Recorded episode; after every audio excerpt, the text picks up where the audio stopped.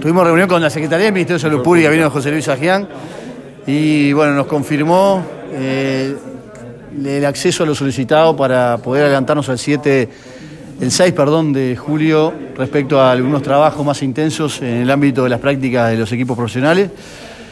Tenemos ya una fecha eh, posible para el comienzo de los entrenamientos del fútbol juvenil, amateur en general, femenino, todo lo que es el régimen nuestro de asociación, importantísimo.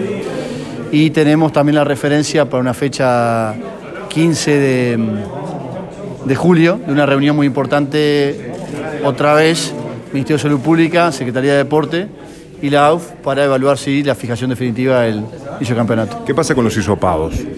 No, lo- los hisopados hoy día están eh, siendo aplicados en los cambios de fase de forma aleatoria o de forma específica en la medida que se presenten algunos síntomas, como ya ha sucedido, fue descrito por el secretario de Deportes en dos equipos de la Divisional B.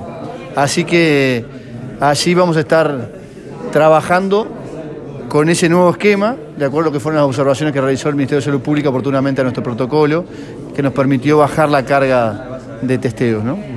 Bien, lo... a mitad de mes se va a fijar la, fecha real del comienzo. ¿Podemos ir por el camino del medio de la fecha del 8?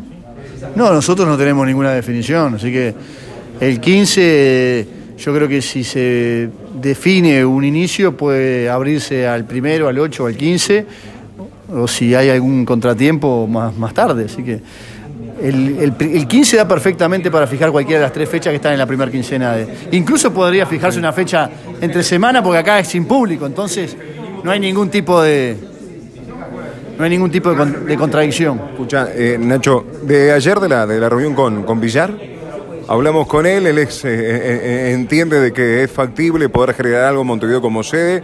Vos como conocedor de, de lo que es el fútbol, lo que es el fútbol continental, de lo que son los intereses, de lo que son realmente este, las situaciones económicas que se viven, ¿realmente es, posible de tener sede como Paraguay y Uruguay con Libertadores y Sudamericana como sede única? Yo creo que hay mucho entusiasmo eh, en el ámbito general por la situación sanitaria en Uruguay que viene siendo muy bien conducida.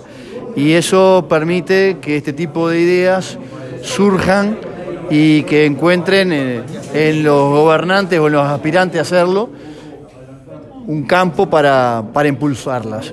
Eh, nosotros del fútbol tenemos que ser muy responsables en el sentido que somos parte de Conmebol, que Conmebol está buscando en este momento eh, por todos los medios poder cumplir con el cronograma original, con el formato original.